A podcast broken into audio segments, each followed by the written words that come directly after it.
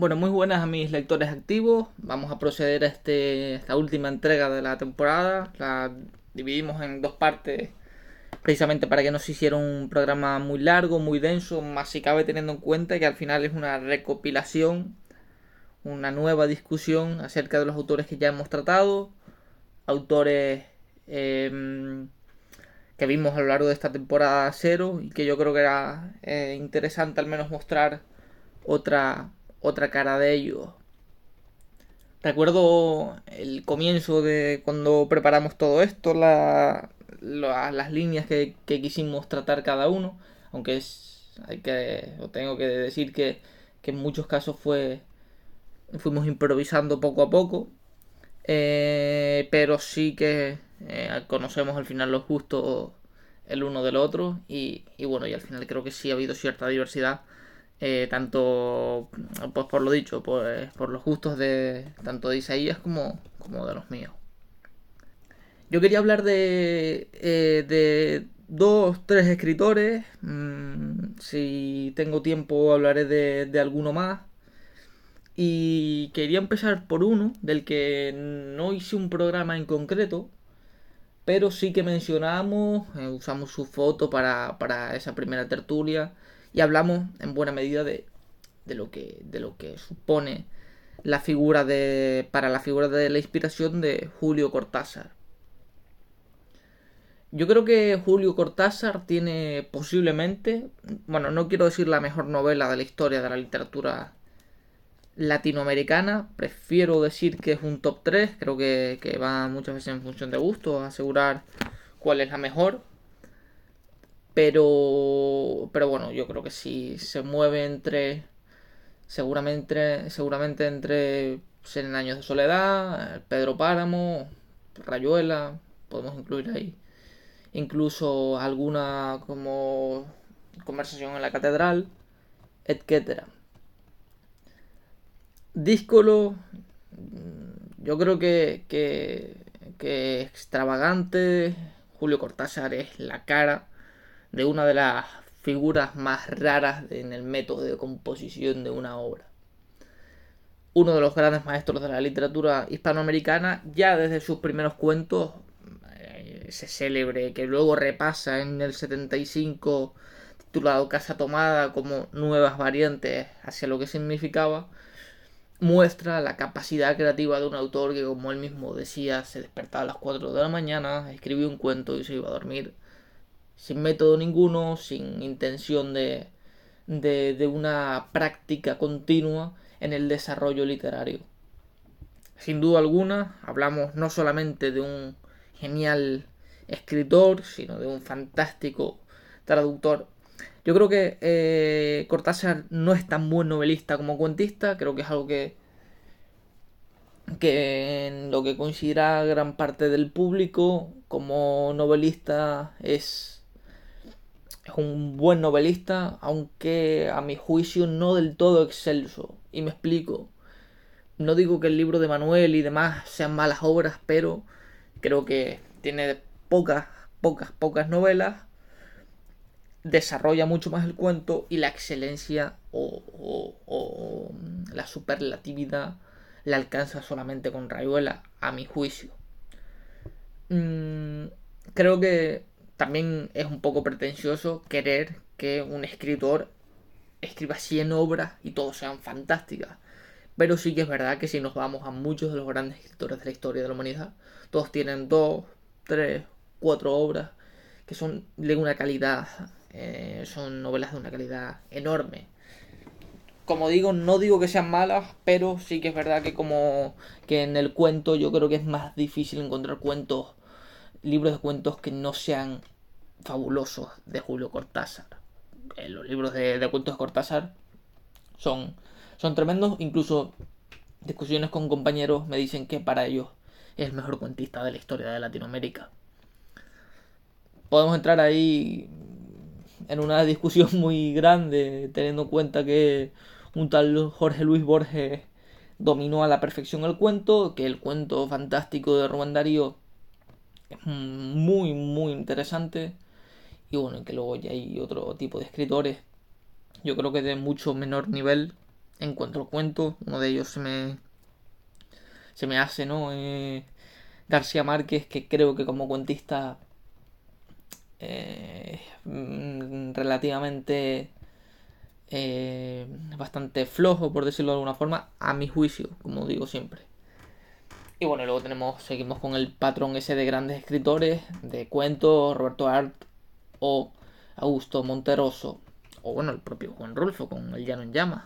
Julio Cortázar abre una nueva vía dentro de lo que es la literatura latinoamericana, eh, con esa eh, adición de lo fantástico, de lo imposible, de las nuevas normas de escritura, en esos capítulos de Rayuela en los que está jugando continuamente con las puntuaciones, con el orden, creando el juego, ese juego que, que le plantea al lector, ese juego de la escritura, desafiando al lector, buscando a un lector activo.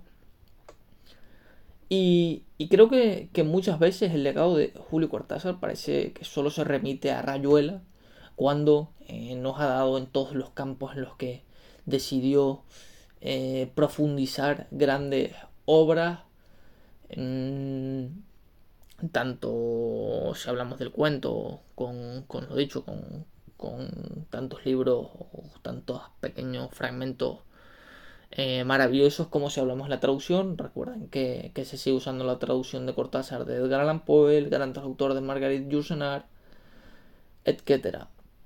Su figura, su legado quizá eh, creo que, queda por debajo de la figura de algunos otros escritores que se me hacen menos reconocibles que Julio Cortázar. Entrar en términos de canon siempre es complicado porque cada uno establece el suyo, aunque yo creo que, que hablando en, en clave kantiana existen unos valores universales, hay unos rasgos universales del canon, ciertas obras que, o autores que creo que nunca se, se pueden salir del canon, que tienen que estar en el canon de todas las personas. No me imagino un canon de la literatura latinoamericana sin Borges, por ejemplo. Pero sí que creo que, que muchas veces ah, tengo la sensación de que a Cortázar se le desplaza incluso un top 3, top 5, eh, para permitir la entrada de otros escritores que creo que son poco menos que, inferiores, al menos en lo que a su calidad literaria se refiere. No quiero hablar del mismo porque siempre lo critico y no creo que sea de buen agrado, pero, pero creo que, Cortázar sin duda alguna está, está seguramente en ese top 3, top 4. Si nos remitimos seguramente al mío, Borges y Rubén Darío estarán los dos primeros. Y luego podremos podría entrar a valorar si Julio Cortázar estará el tercero, seguramente está el tercero por delante incluso de Mario Vargas Llosa, aunque creo que Mario Vargas Llosa sí es mejor novelista. Bueno, estoy seguro de que Vargas Llosa es mejor novelista que Julio Cortázar. Creo que no hay ninguna obra de Vargas Llosa mejor que Rayuela, pero sí creo que la dimensión de las obras de Vargas Llosa em, Vargas Llosa tiene muchas o varias novelas de, de, un nivel muy alto, La ciudad de los perros, Conversación en la catedral, La guerra del fin del mundo, La fiesta del chivo, o una de las últimas, el Tiempos Recios, que es un novelón que para el que no lo haya leído se lo recomiendo encarecidamente. Quería pasar ahora a hablar un poquito de. en este repaso de. de uno de mis poetas favoritos, creo que lo dije en su momento. Eh, del poeta del cuerpo, como lo mencioné, aunque también en, eh, Eugenio Padrón habla de. también hace esa referencia. Y diría que, que Domingo Rivero es. Últimamente lo, lo, he vuelto a releer y creo que, que más convencido estoy de que es el mejor poeta de la historia de la literatura canaria. Creo que a, a mí me parece que, que combina la precisión de Tomás Morales con el intimismo propio de las vanguardias sin haber alcanzado las vanguardias. Ya sabemos que Domingo Rivero escribe finales del siglo XIX, comienzo del siglo XX, y que no, cuando él escribe muchos de sus poemas, ni siquiera se han llegado a las vanguardias poéticas.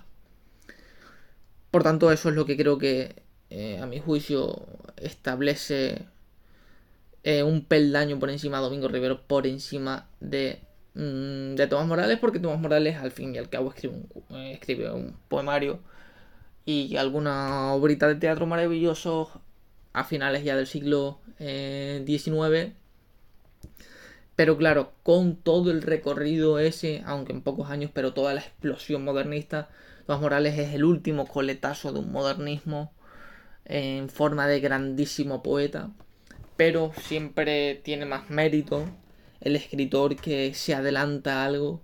Y creo que, que Domingo Rivero termina por ser un grandísimo poeta modernista, quizá en la clave modernista algo peor que Tomás Morales, pero que sí se adelanta a las vanguardias con nuevos estilos, nuevas formas poéticas eh, tremendamente interesantes y es lo que creo que hace de, de Rivero un poeta en Canarias, para mí sin igual en el panorama nacional muy difícil de encontrar un poeta de ese nivel.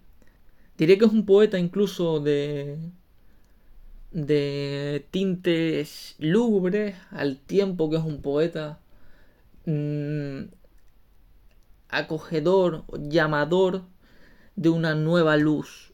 Y me explico.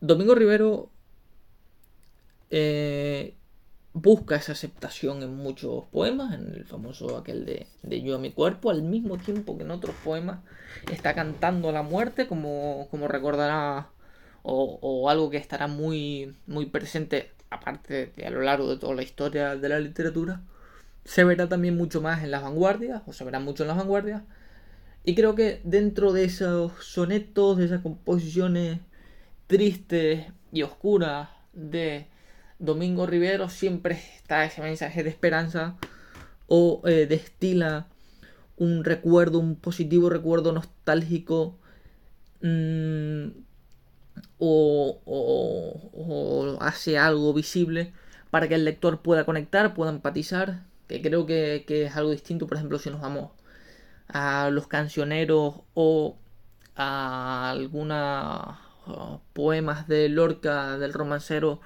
vemos una clave más oscura, más, más de puro lamento, que yo creo que sí se difiere con matices dentro de la obra de Rivero, en la que Rivero sí eh, a veces me da una sensación de, de, esperanza. No digo que esto pase en todos los poemas, al igual que no en todos los poemas de Lorca pasa lo que acabo de comentar, pero sí que eh, me, me transmite cierta paz, cierto mensaje eh, más positivo determinadas poesías de, de, Domingo Rivero. Cuando hablo de Domingo Rivero y me refiero a esos poemas tristes, evidentemente evoco la figura de, de Tomás, de Tomás Morales, eh, que este sí es un poeta que yo creo que sí, al que se inunda de luz sus poesías, poesías muy eh, claras, muy visibles, corpóreas, en las que creo que, que en la gran mayoría no da lugar a un sentimiento pesimista como es ese espíritu modernista al que, el que fue partícipe. Creo que Tomás Morales viene a, a marcar una nueva senda dentro de la literatura canaria y que para cualquier poeta que haya venido después de él se es imposible no contar con la figura, no visualizar la figura de, del poeta, de el autor del soneto al puerto de Gran Canaria. Creo que eh, lo señala aquí uno de los mejores poemas de, de Tomás Morales, sin duda. Quisiera terminar hablando un poco de Octavio Paz. Creo que Octavio Paz se merece que le dedique un podcast completo, un podcast que dedicaré sin duda alguna. Creo que mencioné en su día que un crítico habló de, de Octavio Paz como un escritor carente de ideas. Octavio Paz es sin duda alguna, eh, a mi juicio, un escritor repleto de ideas. Eh, creo que, que es muy fácil cercar la figura de un poeta o de un ensayista, como en este caso creo que se refería a dicho crítico al que no quiero mencionar, o al que no voy a mencionar, es muy fácil hacerlo cuando uno se refiere a que solo habla de poesía o solo hace ensayos de poesía. Claro, si solo hiciera ensayos de poesía española de los años 50, lo entendería. Pero es que Octavio Paz es analista de casi cualquier etapa poética. Tiene seguramente el mejor ensayo o el mejor análisis sobre el Neptuno alegórico o, sobre la obra de Sor Juana Inés de la Cruz. Pero es que además tiene eh, análisis muy interesantes sobre poetas del siglo XIX, sobre los poetas malditos, sobre los poetas del siglo XX y demás.